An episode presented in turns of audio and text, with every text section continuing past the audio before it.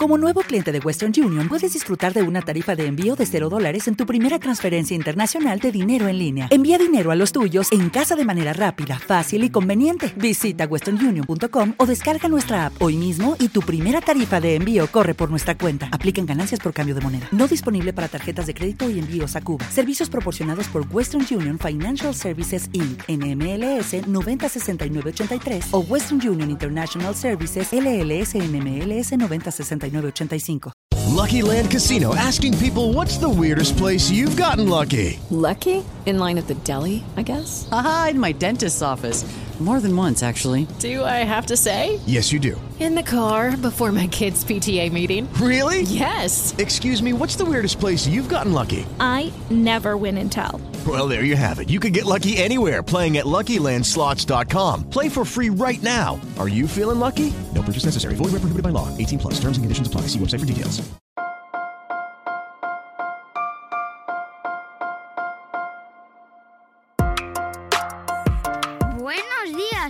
Esfera.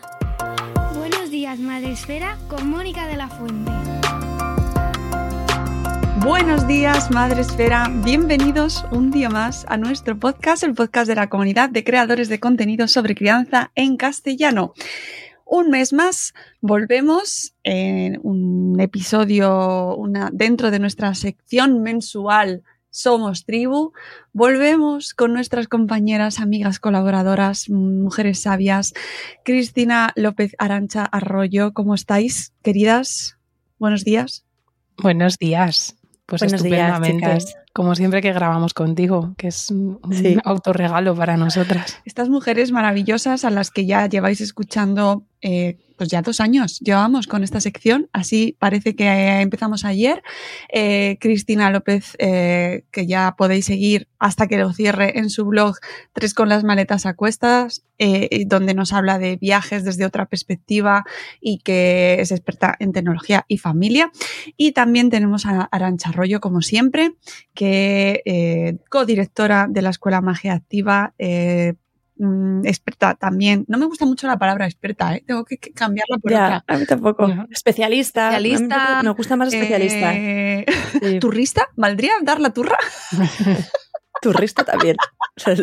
turrista, pero buena, turra bien, como nuestro amigo Sen de sí. Yo con estas barbas, eh, dar la turra bien eh, en disciplina positiva y a la que podéis seguir desde su canal de Instagram, mmm, eh, trayéndonos también temas, constantemente charlas, apuntes, contenido súper útil, todo relacionado con la crianza respetuosa, de la que tanto sabe y que hace tándem con Cristina y crean ideas fantásticas, explosivas que me llegan a mí en muchas ocasiones y aquí os las traemos. ¿Cómo fue el resultado el programa anterior? que fue muy especial, el último Somos Tribu, porque hicimos ahí una unión eh, con Espacio Madresfera y hicimos el último podcast en vivo, en directo, en Madrid, en la Espacio Fundación Telefónica. ¿Sobre qué tema? Si no lo habéis escuchado todavía, por favor, primero os escucháis, bueno, no sé, si primero os tenéis que escuchar ese y luego este, bueno, da, da igual, yo creo que son complementarios, eh, dedicado a las pantallas y la disciplina positiva. ¿Cómo? ¿Qué? ¿Juntas? ¿Van juntas? ¿Me explota la cabeza? Pues sí. si te explota la cabeza con Así la es. relación, escúchate el podcast primero y luego te vienes a este, yo creo que casi mejor sí. ¿Y qué pasa que vamos a hacer hoy? Bueno, es que se nos quedó corto. ¿Verdad, amigas? Se nos Parece mentira, supercorto. 90 minutos, pero se nos quedó, se nos quedó corto. Y nada más salir, eh, estas dos mujeres y yo nos quedamos como, ¡Ah! ¡Ah! ¡Qué bien! Pero Y esto, y esto, y esto. Sí, entonces hemos dicho, pues no tenemos una sección mensual nosotras, pues no tenemos un programa, güey, Ole, pues vamos a hablar. claro. Vamos a continuar, ¿no? Porque al final, pues eso, dar esa. esa Sí, lo primero, feedback del programa que os ha llegado, eh, porque, bueno, me interesa y no siempre, no solemos continuar temas y entonces esto es una oportunidad buena justo de coger el, el episodio anterior y que os ha llegado, ha gustado, os han comentado algo. Sí, de hecho, o sea, nosotras nos quedamos con la sensación de que nos faltaba programa, pero el feedback que nos han transmitido es justamente ese, ¿no? Eh, nos llegaba en plan de, Buah, es que se me pasó súper rápido, es que necesito saber más, es que me he quedado con la duda de si pongo los dibujitos animados o no los pongo. Entonces, eh, o sea, realmente ha tenido como impacto ¿no? en, nuestras redes y en la gente que, que, a mí me escribe, que bueno, no, ya sabéis que no soy la super influencer, pero a mí el que me lleguen unos cuantos comentarios, eh, que pongan interés y demás, decían, pues se nos ha quedado corto, o sea, todo se nos ha quedado corto. Y yo decía, jo, pues estuvimos una hora y algo y casi cortamos porque nos daba, porque nos iban a echar de allí ya de la Fundación Telefónica, venga chicas mm. a vuestra casa, ¿no? Así que, que, que esa fue un poco también el motivo de que lo hayamos decidido, no solo que nosotras nos quedamos con esa sensación, sino que lo que nos han transmitido es que les faltaba un poco más porque las pantallas actualmente es uno de los dilemas que hay dentro de las familias, ¿no? Y además, porque algo que, que yo he percibido es que así como en otros programas eh, las edades igual están más acotadas, eh, en esto de pantallas es como que me llegaban familias de cualquier edad, ¿no? Desde muy chiquitines que me decían es que no sé si empezar a ponerle los dibujitos, es que en casa de los abuelos se los ponen cuando yo les dejo allí una tarde porque tengo que trabajar, hasta eh, más mayores, preadolescencia, adolescencia, pues más en contexto de redes sociales, eh, temas que puede haber de ciberacoso, ciberbullying.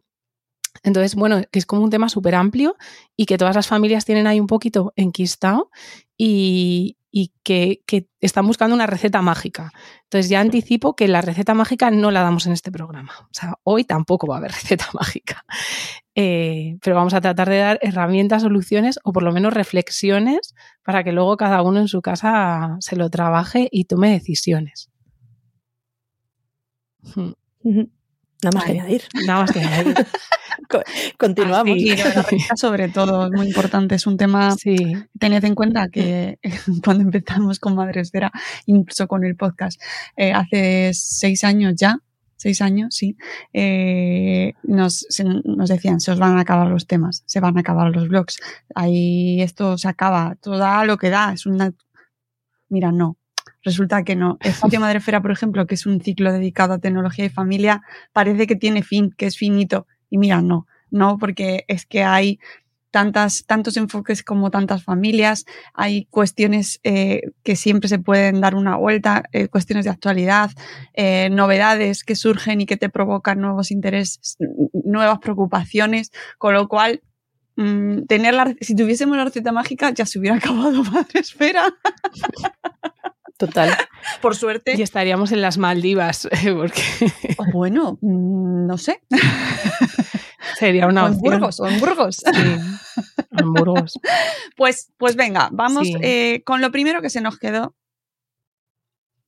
Una reflexión que hicimos nada más Mm. salir es, eh, y así la lanzamos, la pregunta es, ¿es, es un privilegio realmente poder, poder elegir o no si educas con más o menos tecnología? Yo no quiero decir con todo nada, porque blanco-negro no, pero es un privilegio eh, poder elegir educar así. Y, y nos hacíamos la reflexión, ¿no? Si depende de, de tu situación económica, cultural, del acceso a la información que tengas, porque hay como las típicas noticias que salen siempre y se hacen trending topic de eh, los hijos de la gente que va a Silicon Valley y los grandes CEOs no tienen pantallas.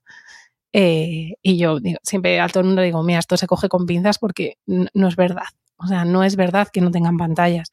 Es verdad que igual eh, les intentan fomentar otro tipo de educación o quieren que vayan a un cole donde todo sea más manipulativo, pero pantallas tienen porque van en coche en Silicon Valley y la pantalla tiene un Bluetooth enganchado a su móvil de la persona, con lo cual ya hay ahí una pantalla. O sea, vivimos en el mundo que vivimos y estamos rodeados de esa tecnología. Entonces, salvo que te vayas a vivir a un bosque, a una cabaña, en una cueva arriba y, y comas castañas, que dice a veces mi, mi marido, me veo a una cueva a comer castañas, es imposible vivir alejados de la tecnología. Otra cuestión es cómo se la presentas a tu familia, qué grado de cercanía le dejas con esa tecnología y cómo mides el impacto que está teniendo o no. Porque estos son reflexiones para hacer cada uno, ¿eh? no, no hay una respuesta correcta, pero te viene súper bien o súper mal esa alejamiento, ese nada de tecnología, voy a hacer como los hijos de los de Silicon Valley, pues que ellos tienen un contexto que es que ya son los hijos de los de Silicon Valley, cuidado. Eh, y el mío, el mío no es el hijo de la de Silicon Valley. ¿Vale? Entonces, es que es otro contexto completamente distinto. Y primero, y que tienen verdad, otros recursos para compensar eso, ¿no? Exacto. Y de verdad que no es verdad que vivan alejados de toda la tecnología, porque no es posible. O sea, mm, van a ver a sus familias con ello. Otra cosa es que no tengan móvil hasta cierta edad, o que el tipo de películas que vean en la tele siempre sean, no sé, Charlie Chaplin, cine mudo, porque crees que eso es lo mejor. Pero que hay tecnología, mm, ya os garantizo yo que sí, que a esa gente la compra se la traen a casa eh, y ha hecho un pedido online, que viven en Silicon Valley, que es Estados Unidos. O sea, es inviable estar alejados de la tecnología. Así que menos culpas y más soluciones adaptadas a cada Claro, uno, que se ¿no? ha puesto de moda. A mí me llama mucho la atención ese titular y lo llevamos escuchando muchos años porque ya no es nada nuevo, ¿eh? esto viene Mm. de hace tiempo y es un titular súper efectivo. Por, por lo por, por la eh, cómo nos pone primero que nos pone a la gente de Silicon Valley en un lugar como a conseguir no como un Mm. un- Endiosado. sí, sí, como un objetivo a alcanzar cuando no sabemos, no tenemos ni idea de cómo viven esas personas que, por cierto, ha quebrado, eh, está, está viviendo una crisis eh, tecnológica el mundo de Silicon Valley brutal.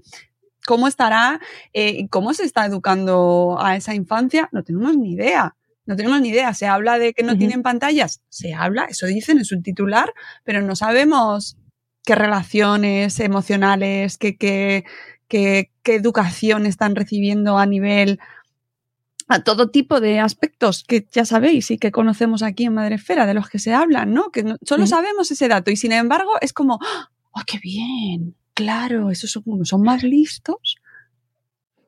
Están educando a Sí. la élite. Yo creo desde Además son los de Silicon Sí. Valley, que cuidado, que luego todos te dicen, como es una empresa tecnológica, imagínate lo que raro es que a sus hijos no les dejen tecnología. Claro. Que para mí esto ya es una distorsión. O sea, a ver cómo le explicas tú a tu hijo que el dinero que llega a casa de la tecnología, pero para ti no es bueno, ¿no? O sea, para mí es como... Sí, sí, sí. Es, es- eh, Yo desde mi punto de, de vista, yo creo que este argumento nace de como para contrarrestar otra corriente que, con la que personalmente tampoco estoy de acuerdo. Y es que eh, a través de las pantallas se educa mejor. hmm, Como viene la innovación, ¿no? Y todo es mucho más rápido, mucho más virtual. Entonces, no podemos olvidar que existe ese contexto en el que hay una argumentación que dice que yo pongo a mi hijo vídeos educativos porque así le educo mejor, porque aprovecho la tecnología para educarle mejor. Y entonces yo creo que de ahí, ¿no? Para eh, compensar y equilibrar ese, esa corriente que nos volvemos otra vez al extremo porque eh, sinceramente, además como maestra, donde estoy un libro de papel, como primer acercamiento a la escritura, a la lectura, a la imagen, pues no tiene nada que ver con una pantalla, eh, nace este otro argumento de Silicon Valley. Entonces, es como siempre irnos, irnos a opuestos que al final lo que genera es a la familia media, a la que estamos en el día a día, que estamos muy alejados de una cosa o de otra, eh, generar culpa, ¿no? En, en el sentido de decir, mm, y claro, o sea, no, no puedo ponerles un, un momento, una pantalla, porque entonces le voy a generar un mal malísimo. Y sin embargo, mm, en mi día a día no tengo otra opción o en, o en este momento, porque al final yo creo que siempre tenemos que ver con perspectiva y hablar de un todavía. Todavía en este momento no tengo otra opción. Gracias a la formación, la información, igual sí que tengo más recursos que puedo em, hacerme con ellos, pero para poder conciliar. Y eso Mm. lo vimos en la pandemia, ¿verdad? Sí, sí, es que como dice Arancha, eh, la otra corriente de... Yo, bueno, nosotros siempre decimos que la tecnología no educa, educan las personas. Y luego Ujú. hay herramientas para educar. Una herramienta puede ser un libro, que en un momento dado fue tecnología, no nos olvidemos, la tecnología no son solo las pantallas, si echamos la vista atrás y cogemos la perspectiva histórica, eh, un libro también era tecnología y también los quemaron en las hogueras en un momento dado. Eh, un lápiz es tecnología, tecnología punta además, que fue gracias a la cual bueno, ¿eh? llegamos a la luna. ¿sabes? Entonces, claro, es que cuando, cuando piensas desde ahí dices, vale, entonces ahora hay otra tecnología, una nueva, la que ha tocado en este momento. y va a seguir evolucionando y llegarán otras. Quiero decir que no hace tanto, eh, pues yo bajaba a la cabina a llamar por teléfono. Y esto, esa fue mi realidad. Y nunca me pareció ah, horroroso, puedo llamar a mi madre por teléfono a la cabina. Mi abuela nunca pudo llamar por una cabina porque no lo había. Mm, entonces la tecnología nos acompaña en nuestro desarrollo, pero ni educa ni deja de educar. Las personas son las que tienen que educar y utilizan herramientas, las que hay en cada momento. Yo creo que la clave es ser capaces de dar a nuestras niñas y nuestros niños la educación adecuada para utilizar bien esas herramientas que haya, las que toquen en cada momento de vida. Me da igual que sea un contenedor de residuo orgánico que tienes que abrir con una tarjeta virtual para que se pueda abrir, que es tecnología, y entonces le estoy educando en el reciclaje que hay en ese momento en tu ciudad concreta, que sea eh, qué película puedo elegir o no y desde dónde la cuestiono. Y esto es lo más difícil de hacer, porque esto es lo que requiere un día a día. Quitar o poner pantallas es muy fácil. Quito, pongo, se acabó, ¿sabes? Saco la tele de casa, no hay tele. Chispún, asunto arreglado. Pero educar en esa tecnología para mí es lo que es realmente complicado. Y ahí es donde sí que veo a veces un privilegio, que es el privilegio del tiempo, de tener tiempo para poder hacerlo. ¿Por qué? Porque hoy en día, antes había una tecnología, un lápiz, oye chico, pues era más o menos fácil. Escribes, borras, se acabó. Pero es que a día de hoy ya estamos conviviendo con la inteligencia artificial. O sea que a mí hace unos días me preguntaban por videojuegos YouTube, pero ahora yo ya tengo que meter la inteligencia artificial en el juego. Que la inteligencia artificial les está haciendo eh, trabajos completos de ciencias naturales, con presentación incluida. Entonces, ¿cómo educamos esto? Para mí es lo que me parece realmente complejo porque sacar el ordenador de casa es fácil. Y luego llega la segunda parte que pregunto yo, digo, los hijos de los de Silicon Valley cuando vayan a trabajar, cuando vayan a salir al mercado, el currículum cómo lo llevan? ¿Tallado en una piedra? ¿En un papel? ¿O lo van a mandar por email? Entonces, ¿en qué momento han dado el paso? O por LinkedIn, o por, mm, me da igual, unas Google Glasses que vayan a mandar su currículum, porque esa gente tendrá que trabajar o como son los hijos de Silicon Valley, no tienen que trabajar, que puede ser, que puede ser. Pero los que tengan que trabajar ahora eh, van a tener que utilizar quizás eso, pues un LinkedIn o subirlo a una plataforma a tu currículum. Es decir, no solo está videojuego no, sino cómo esa tecnología te va a servir en tu día a día. Eh, me da igual lo que vayas a hacer, o sea, es que mm, vas a necesitar saber utilizarla. Y desde ahí es donde a mí sí me parece un privilegio tener el tiempo, la información para poder hacerlo. Y ahí es donde creo que realmente hay dolor. Y ahí es donde creo que sí que podemos ayudar con esas pequeñas herramientas, esos pequeños tips de, venga, puedes hacer esto un poquito y tal, pero no desde la culpa, sino desde el saber que esto es absolutamente desbordante, que la tecnología nos inunda en todos los campos y que necesitamos aprender a utilizarla de la manera correcta mm. para que sea saludable, para que sea óptima para nuestro desarrollo y no nos coma. Sí, que no genere como bien es que lo has dicho fenomenal, ¿no? Ese dolor que, que, todo padre, toda madre va a sentir cuando siente, o sea, nunca, o sea, perdón por la repetición, pero percibe que no lo está haciendo bien, que al final es una de nuestras mayores preocupaciones y nuestros mayores miedos, ¿no? Perjudicar en nuestras decisiones, claro, dañar a nuestros hijos, nuestras hijas, pensando que lo estamos haciendo bien y permitiéndoles eh, acceso a lo que nos está llegando, que muchas veces no sabemos ni manejarlo nosotros, y que nos digan, eh, por ejemplo, hoy salía una noticia o ayer eh, el descenso de la capacidad de procesamiento lector, ¿no? de la capacidad de, razonar en la lectura de nuestros menores. Eh, inmediatamente la culpa es de las pantallas.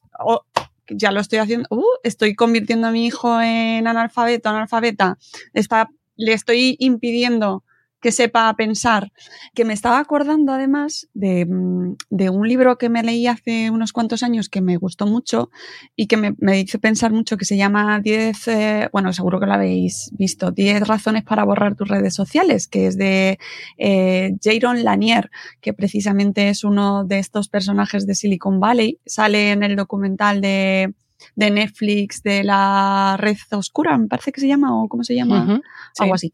Eh, y que eh, el libro, aunque tiene un título muy explícito y muy concreto, eh, te lleva a la reflexión, incluso te llega a decir, hombre, no vas a quitarlo todo, no vas a quitar todo lo que tienes a tu alrededor, sé consciente de qué peligros hay, que yo creo que al final el mensaje es el con el que deberíamos quedarnos y, y transmitir, ¿no?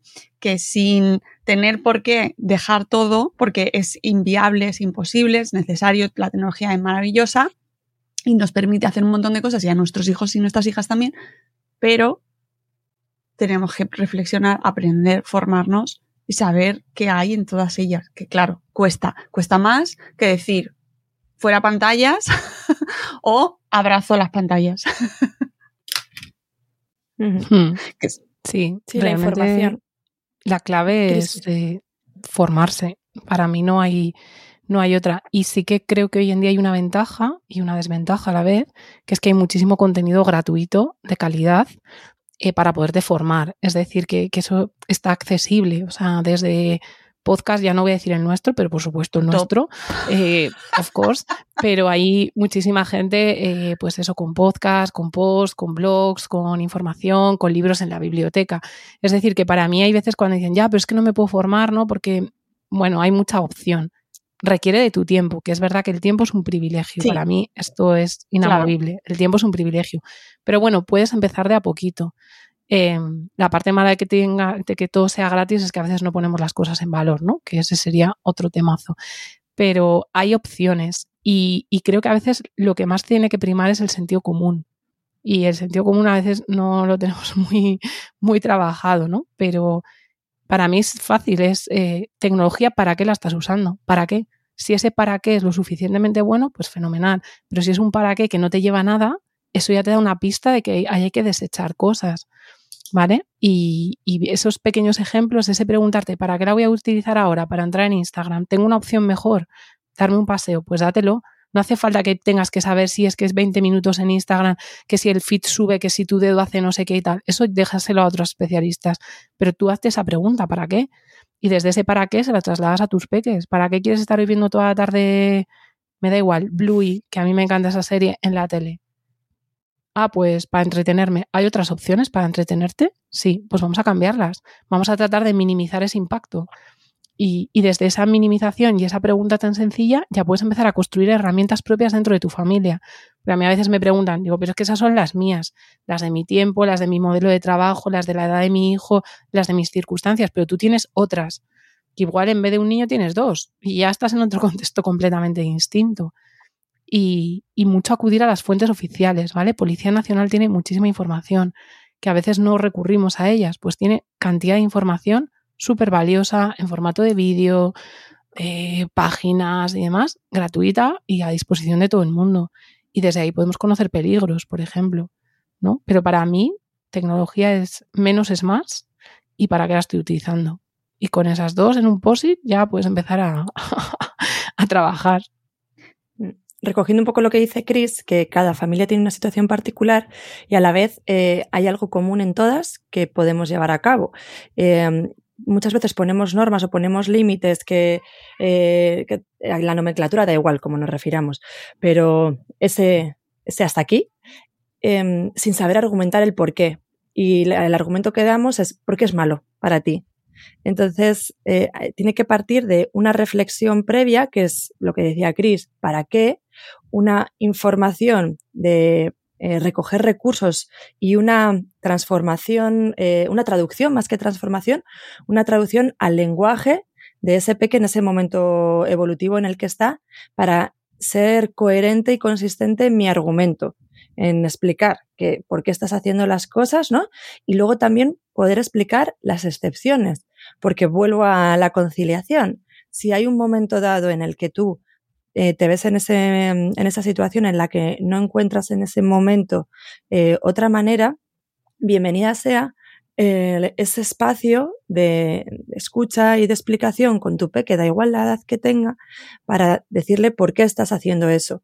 Y de ahí va a surgir también una situación bonita e incluso e incómoda en el que él, pueda ver em, como injusta esa decisión, porque ahora por tu necesidad sí y por mi necesidad no, pero para mí la crianza eh, conlleva eso, el generar espacios de diálogo, ceder, aceptar, acordar en todos los ámbitos de la vida, no solo en en la tecnología, pero con una previa que es el diálogo y la argumentación. Y para eso tenemos que tener seguridad nosotras, las personas adultas, de por qué hacemos las cosas. y tener, pues eso, eh, recursos adaptados a, a, su lenguaje de cuáles son los peligros.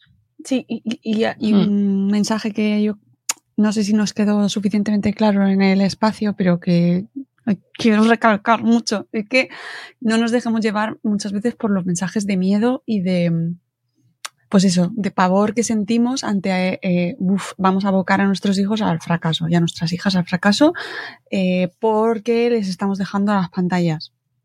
Stop. Stop, acordaos de nosotras cuando escuchéis eso, porque vende muchísimo los mensajes polarizantes en todo y aquí también. Claro venden mucho. Eh, para nosotras sería muchísimo más productivo, creednos, ganaríamos mucho más en todos los sentidos si nos posicionásemos, pues mira, somos pro pantallas a tope o anti pantallas a tope, porque es lo que en realidad los medios funcionan, se posiciona mejor, se extrae mejor, se mueve mejor, genera como un movimiento, ¿no? De empatía y de, ay, es mi grupo, mi comunidad, estos son los míos. Y no es, claro, una pertenencia que al final nos encanta por sentirnos que nuestras decisiones y nuestros comportamientos están siendo reforzados por un grupo y que, oye, no estoy sola, no lo estoy haciendo tan mal. Pero es que esto no funciona así. En general, nada funciona así. Pero esto tampoco. Y, esto, y, y, seguir esos mensajes que a mí me, me fastidian tanto, porque hay que ver, detrás, ¿no? ¿Por qué esta persona, esta institución, esta, este medio está eligiendo ese mensaje concreto y no lo analiza adecuadamente, lo, eh, le da sus sombras, sus luces? Es mucho más fácil decir, si les dejas las pantallas van a saber leer peor en dos años. Hmm. Sí, de hecho además todo lo que tiene que ver con, los peligros de la tecnología y mm, yo he estado durante casi un año analizando casos concretos, 130, 140 casos concretos de, gente que ha llegado a adicciones graves. Em, nunca es solo por la tecnología. La tecnología es como el combustible de lo que está pasando detrás. Y esto es importante también que la gente lo sepa, ¿vale? Eh, porque tu que juegue a videojuegos no se convierte en un adicto al videojuego y de repente llega a, asesinar. Me, me voy a ir algo súper violento, asesinar o robar y demás. No tiene por qué. Puede pasar incluso una época donde esté mínimamente adicto al juego, ¿vale?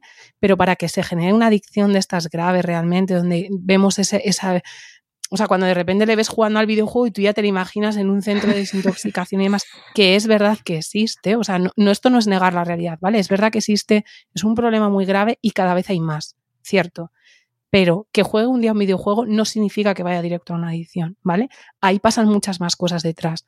Y generalmente las cosas que pasan y que coinciden y que son coincidentes en todos es que hay una eh, falta de acompañamiento de ese peque ¿vale? Y entonces se encuentra en el videojuego una escapatoria a muchas cosas, desde temas de acoso, desde temas de abusos, soledad, depresión, ansiedad, falta de pertenencia al grupo. Y entonces el videojuego es una escapatoria. Y como el videojuego es verdad que tiene una carga adictiva, porque se genera así para que tú consumas el videojuego y cuanto más consumas, más gana el señor de los videojuegos, ¿vale? Esto es así, como ese combustible está ahí, si yo le pongo un poquito de llama, que tengo ese problema, claro, eso combustiona de una manera muy rápida y ahí se llega a una grave adicción. Entonces, cuando empecemos a ver algo que nos preocupa, Hello, it is Ryan, and we could all use an extra bright spot in our day, couldn't we? Just to make up for things like sitting in traffic, doing the dishes, counting your steps, you know, all the mundane stuff. That is why I'm such a big fan of Chumba Casino. Chumba Casino has all your favorite social casino style games that you can play for free anytime, anywhere with daily bonuses. That should brighten your day a little. Actually, a lot. So sign up now at chumbacasino.com. That's ChumbaCasino.com. No purchase necessary. VGW. Void were prohibited by law. See terms and conditions. 18 plus. Step into the world of power, loyalty, and luck. I'm going to make him an offer he can't refuse. With family, cannolis, and spins mean everything. Now, you want to get mixed up in the family business. Introducing The Godfather at ChumbaCasino.com. Test your luck in the shadowy world of The Godfather slot. Someday. I will call upon you to do a service for me. Play the Godfather. Now at ChumbaCasino.com. Welcome to the family. VGW Group. No purchase necessary. Void where prohibited by law. See terms and conditions. 18 plus. Antes de empezar a quitar solo la superficie, de quitar, me quito el videojuego y ya lo voy a arreglar, hay que rascar por debajo. ¿Qué está pasando para que esté enganchándose a ese videojuego? Que no está teniendo, que realmente le va a generar una vida saludable, ¿vale? Que no, no le da todo lo que necesita. Te digo un videojuego, te digo una red social a la que puedan estar enganchados por los likes, que suele tener que ver con una falta de autoestima, luego hay, hay muchísimos problemas de trastornos de alimentación, que son los que les llevan a ese enganche, a ese quererse hacer fotos y demás, y o bien un tema de ciberacoso, ciberbullying, encerrarse en series porque no pueden salir a la calle, sobre todo en temas de preadolescencia, adolescencia, ¿vale? Cuando son más chiquititos, yo siempre lo digo en broma, mm, a los 20 años no hay nadie enganchado a Peppa Pig, o si lo hay, es una persona en el mundo, seguramente haya una o dos, ¿no? Siempre hay alguien. Pero que a veces nos preocupamos por cosas eh, que luego no van a ocurrir. Pero sí que lo que tenemos que hacer es el ejercicio de, de, currar por debajo, porque es que la tecnología es solo eso, solo es ese combustible que hace boom y lo dispara todo. Entonces, ¿qué está pasando para que se genere esa adicción? Y siempre el patrón es el mismo. Hay un algo por debajo y eso, y esa tecnología es la que me, me da eh, la carga que yo no tengo y entonces, claro, la consumo constantemente. Y desde ese miedo que nos hacen creer, es muy fácil la manipulación de pues las quito, ¿sabes? Y entonces ya me garantizo que esa adicción ya no la tengo, ¿sabes? Pero viene a ser como, ah, pues mira, quito todos los bollos de chocolate del mundo y ya me garantizo que mi hijo no va a tener un trastorno de alimentación. Pues es muy difícil porque un escaparate que pase en una pastelería les va a ver. O sea, no puedes quitarlo. ¿Qué está pasando por debajo? No sé si y la tecnología funciona Esto igual. Me, ha- me has hecho recordar una noticia que escuché ayer sobre eh, una medida que quieren poner en Brasil, en un estado, en una, una zona de Brasil, donde quieren erradicar el acoso escolar o reducir los casos de acoso escolar, eh, permitiendo o eh, pagando las operaciones de cirugía estética a los niños y niñas que lo necesiten.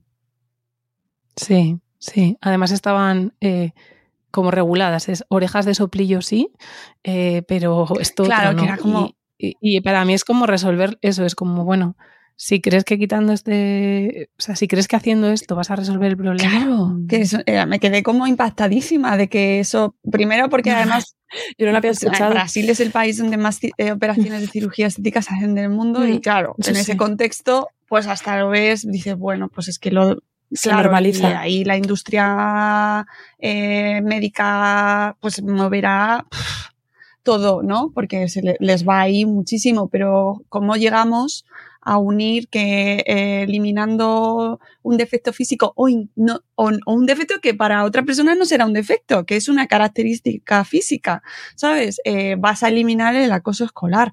Pues, pues es que a mí me lleva a pensar, pues eso, que a veces matamos a- moscas a cañonazos y, y las pantallas tienen, son una puerta a un montón de cosas buenas y malas. Claro, pero una- la solución es quitarlas todas y decir, no, no, no, no, eh, cero pantallas porque es que yo, yo quiero mucho a mis hijos. y, y, claro, argumento. ¿qué haces tú? No, yo, yo los quiero menos. Entonces les voy a dejar el iPad dos horas por la tarde. ¿Cómo medimos eso? Ya. Sí, Sí. Y, s- y es observar. Yo creo que es muy importante esa observación constante de yo le pongo una, o sea, hago uso de pantallas de la manera en la que yo he decidido en mi familia. Y en el momento, ¿no? Eh, o sea, con esa coherencia, con esa reflexión que hemos hablado antes. Y cuando hay un momento en el que veo que la situación igual se puede estar complicando o yo siento, ¿no? Que hay algo que no va en equilibrio, observar cuál es la necesidad, que es lo que ha dicho Chris. Siempre es una necesidad no cubierta que está siendo cubierta no, bueno, en realidad no está siendo cubierta, sino que está siendo sustituida o eh, absorbida por eh, las pantallas, pero hay una necesidad que, que no está satisfecha en ese peque. Hmm. Sí, y luego entran ahí eh, otra serie de peligros que son los que tienen que ver con, con, con educar en tecnología, porque lo hablábamos también el día de en, espacio telefónica, ¿no? Eh, eh, les educamos mucho a cruzar un paso de peatones, a que no hablen con un desconocido, pues eso mismo hay que trasladarlo a la tecnología, porque hay esos otros peligros implícitos que no tienen que ver ni con a que haya una adicción ni con nada, sino con, pues eso, que te hagan un robo de las cuentas bancarias, pues es un delito Pero igual que le diríamos, hijo, cierra la mochila, no la dejes ahí abierta cuando estamos aquí, ¿no? Que se lo decimos, pero ¿dónde vas con la mochila abierta? ¿No la habrás dejado ahí? Que te pueden quitar las llaves de casa. Eh, pues hijo, no te dejes un chat abierto porque te pueden robar los datos porque existe un hackeo. Y ya está, y es un delito. Entonces, esto no se lo contamos. Entonces, aquí también les exponemos. Eh, esto es como más fácil, ¿no? La gente lo ve más fácil porque hay menos miedo. Es un, es un miedo más controlado de te cuento que hay mm, gente mala al otro lado y entonces ya está hay que contarlo. Es que si no, no lo saben. Y hay que contarse desde pequeñitos. O sea, no te vas con alguien que no conoces por la calle, no te pones a hablar en un chat con alguien que no conoces. Se acabó. O sea, que ya seas una persona adulta y demás, ¿no? Pero en esto nos tienen que educar. Eh, y si no lo hacemos, eh, les estamos dejando solos. ¿Vale? Porque a veces o sea, yo creo que los silencios a veces hablan mucho más que las palabras. Entonces, a veces hacemos silencios porque nos da miedo eh, pues pensar que puede haber una persona adulta que quiera hacer un tema de acoso sexual a través de una red y entonces obviamos el tema y decimos, ah, pues te quito el chat. Pero es que si no lo coge aquí, lo va a coger en otra casa. Entonces sería como, bueno, no te dejo salir en mi barrio, pero sale en el barrio de otro. ¿Sabes? A ver qué pasa. Pues es que en el otro barrio también le pueden robar y se lo tenemos que contar y, tenemos que quitarle un poco de miedo a ese miedo de decirlo. Eh, lo que dice siempre Arancha, ¿no? Adaptado a su edad y con sus palabras. A un niño de 5 años no hace falta hablarle de ciberacoso en la red porque cuando tenga 16 o 17 eh, esa red social ya no va a existir. Entonces ya habrá que hablarle de otra. Pero a una persona de 12, 13, 14 años sí, hay que contárselo así. Y es así de cruda la realidad y habrá que darle su contexto y sus palabras adaptado a cómo ese niño esté madurativamente. Habrá niños, niñas que ya estén percibiendo cosas y habrá otros que pues que todavía vivan en otro tipo de mundo y digan, a mí qué me estás contando si esto no va conmigo, ¿no? Que yo quiero jugar aquí a, al Mario Bros y déjame de rollos de chats. Pues ya está, pues no les ha llegado su momento. Mm, sí, y, y que no se nos olvide pensando en el autor Jason Lanier eh, y esta gente de Silicon Valley, retomando el argumento, que eh, además de decir a sus hijos que no tengan pantallas, que ponemos ahí como entre comillas, eh, tienen una responsabilidad inmensa las eh, plataformas y las, las, tecnológicas a la hora de construir eh, qué contextos son los que están nuestros hijos habitando y nuestras hijas y nosotros también, ¿no? Y nosotras. Es decir, que no nos quedemos solo en la parte de, evidentemente, tenemos que formarnos e informarnos y cuidarlo y protegerlos. La protección a la infancia fundamental en todos los sentidos y en el tecnológico también, pero también exigir, reclamar, informarnos y pedir que las tecnológicas sean eh, éticas, éticas. Exactamente. Y que no, no, me, no, me, parece luego eh, de recibo que encima, ah, no, pero es que mira, los de Silicon Valley no les dejan a sus hijos qué bien lo están haciendo. ¿Eh? O sea, me estás diciendo que tú sabes que estás haciendo un producto altamente tóxico según tus palabras y que por eso no se lo dejas a tus hijos, pero te estás lucrando de ello. Lo lanzas claro, al lo mercado. lanzas al mercado y, y, además animas a la gente a que no lo use mientras sigues construyéndolo y cada vez son más y más. Eh, es que es una, es una contradicción absoluta y estamos ahí como, y entre medias nosotros como, ¡buah, es que soy muy mala madre! es una Mira. locura, es una locura absoluta. Yo pongo aquí el ejemplo de qué pensarías si abro un restaurante y te digo, mira, mi restaurante nunca vengas a comer. Mis hijos. Vete al de enfrente. Porque mis hijos en mi restaurante no comen nunca. nunca. Claro. Pues tú pensarías, Inspección. joder, yo no quiero ir a ese restaurante, ¿sabes? Si, su- si estás... ¿Qué estás Claro. dando? Entonces, le- No. lo que pasa es que son titulares que venden mucho eh, y que siempre se sacan de contexto. Entonces, yo creo que ahí es cuando entra nuestro espíritu cuestionador. Claro. Y luego no olvidemos que esos mismos titulares están colocados por el algoritmo para que tú los leas en el momento que...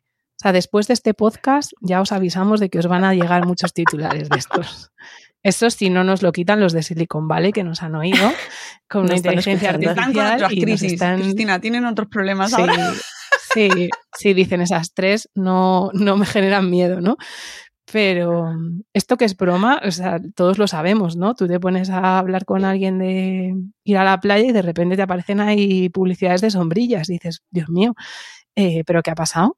Eh, esto es una realidad. Entonces, es, es, es, muy incoherente, pero igual de incoherente que es que nosotros les digamos, no, no se te ocurre utilizar las pantallas, no sé qué, espérate un momentito que tengo que mirar un WhatsApp. Es que es la misma incoherencia.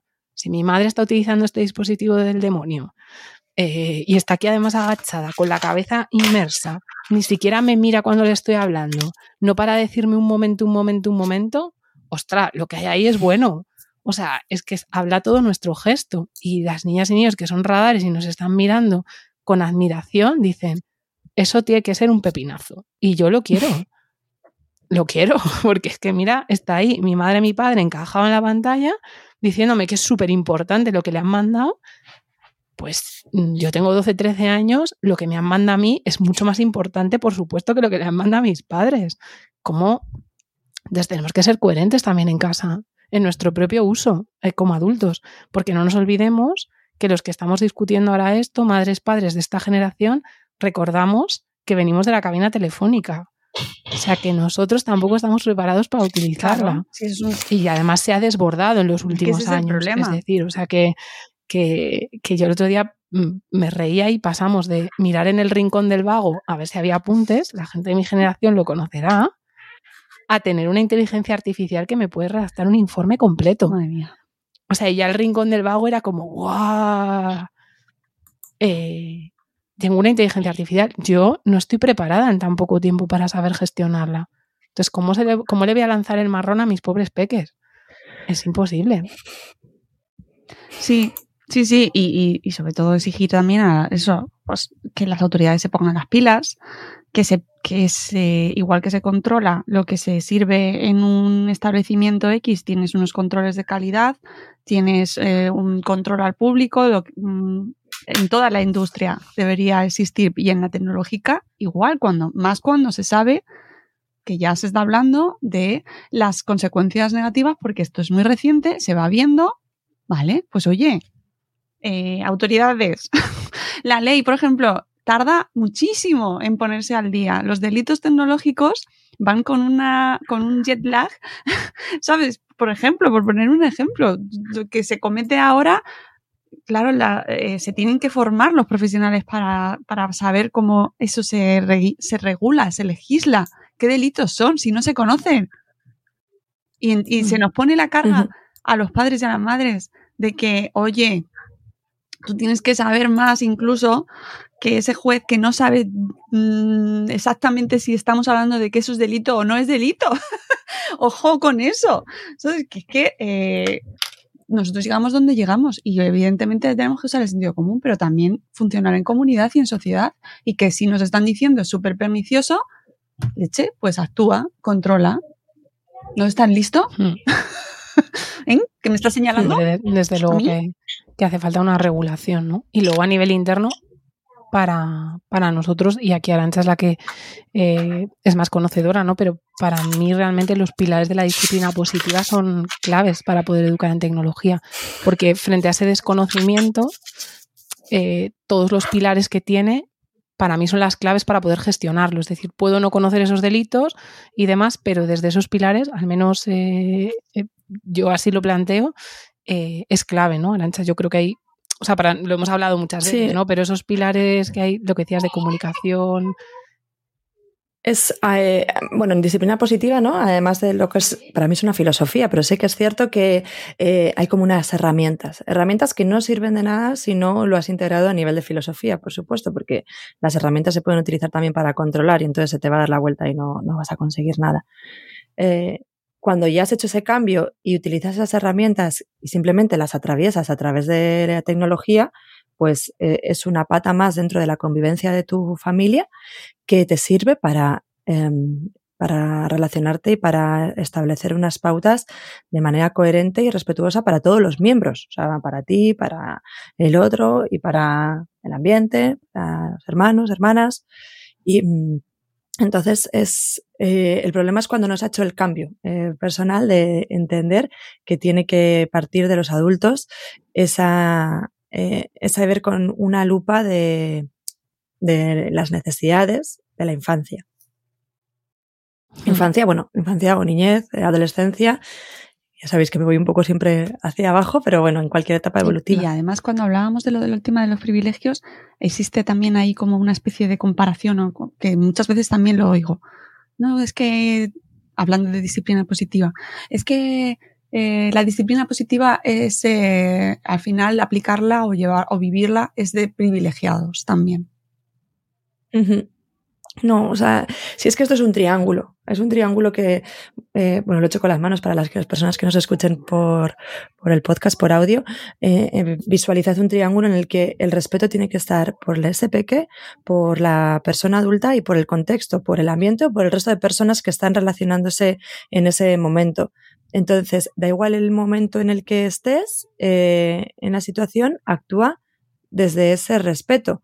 Y, luego también entiende que muchas veces vas a sobrevivir y en ese sobrevivir luego reparar y buscar la manera de hacerlo mejor la siguiente vez. Entonces es un ciclo. Yo miro la manera en la que cumplir este triángulo. Eh, ¿Lo consigo de una manera que creo que, que es coherente? Bien. Aún así, siempre podemos evaluar. También. Cuando veo que he metido la pata y no estoy contenta con mi resultado, evalúo y reparo, reparo el daño sin revictimizar, sin volver a decir es que he hecho esto porque no me quedaba otro remedio porque tú has hecho esto otro, ¿no? Volviendo a responsabilizar eh, la conducta de la otra persona y miro cómo hacerlo la siguiente vez de manera diferente, pero el contexto va a ser el mismo, porque la realidad es que nuestro día a día es muy similar. O sea, la rutina nos arrolla y esa misma situación en la que sentimos que hemos metido la pata se va a repetir igual con matices, pero de una manera muy similar. Así que podemos eh, plantear escenarios similares para hacer las cosas de otra manera desde la responsabilidad y no desde la culpa. Y esto también con un con tecnología mediante, o sea, a través de la tecnología. Sí, al final es que las bases, yo mm, o sea, para mí son iguales.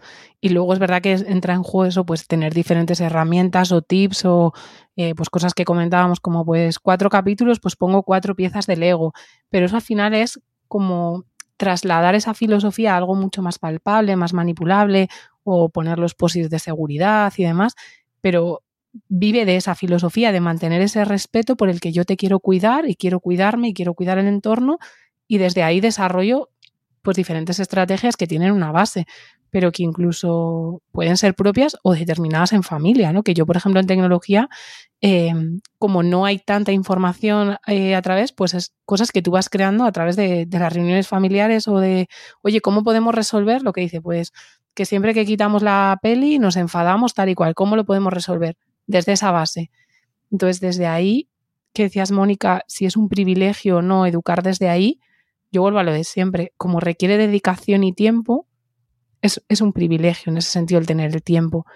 Pero también creo que todo el mundo tenemos un poquito de tiempo. Bueno, todo el mundo no, casi todo el mundo, porque hay gente en situaciones muy vulnerables, eh, desgraciadamente, pero una amplia mayoría de la población tiene algo de disposición de tiempo y es sacar el esfuerzo y la dedicación para dedicarlo a ello.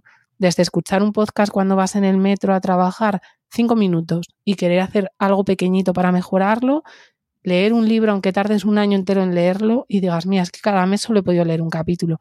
Pero yo creo que a veces disponemos de más tiempo, ¿no? Entonces, como esto es de tecnología, yo propongo que de aquí a una semana mires el tiempo que has dedicado a Instagram, que te salen las estadísticas y, y, lo cambies por dedicarlo a escuchar pues, pues nuestros podcasts, por ejemplo.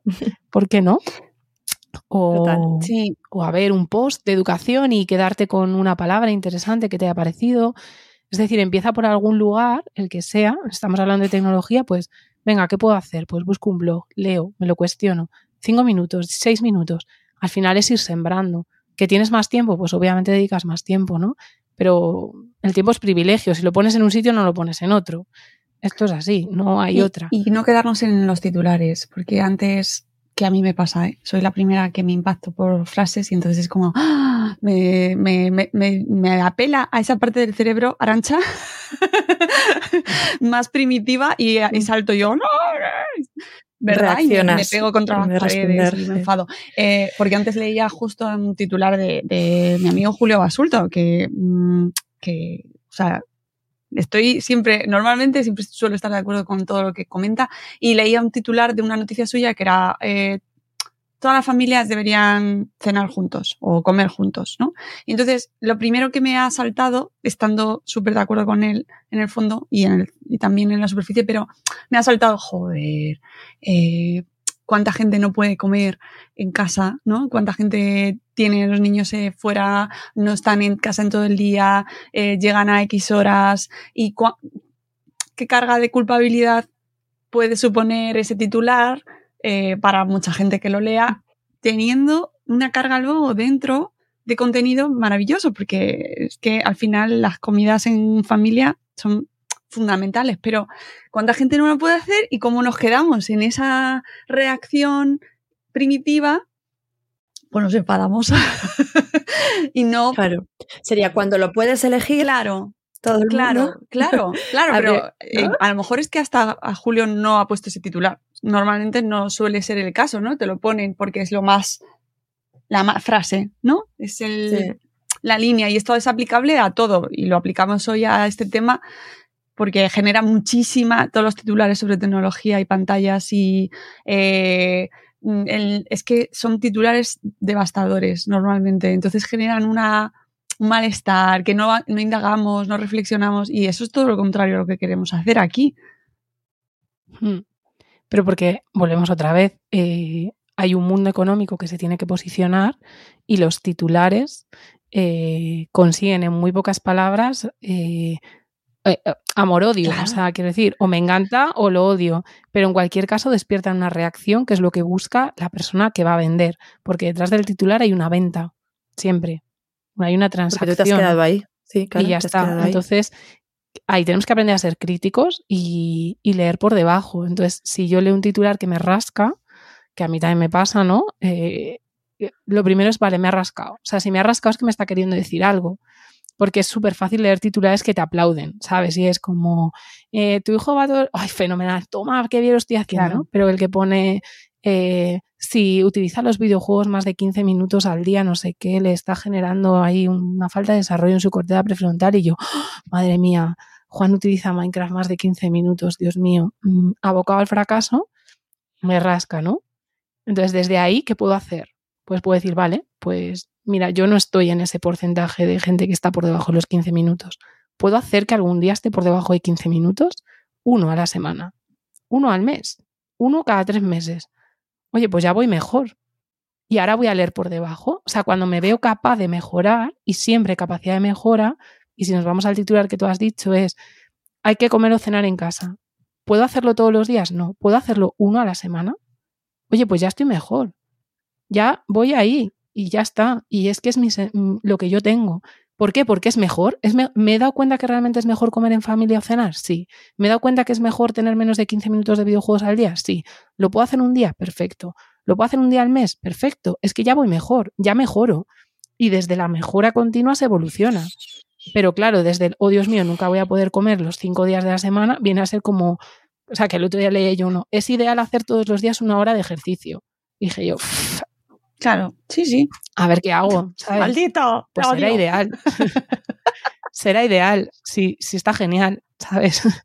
Pero que no puedo. Entonces, ¿cuánto puedo hacer? Oye, ¿puedo hacer cinco minutos más que la semana anterior? Ah, pues sí.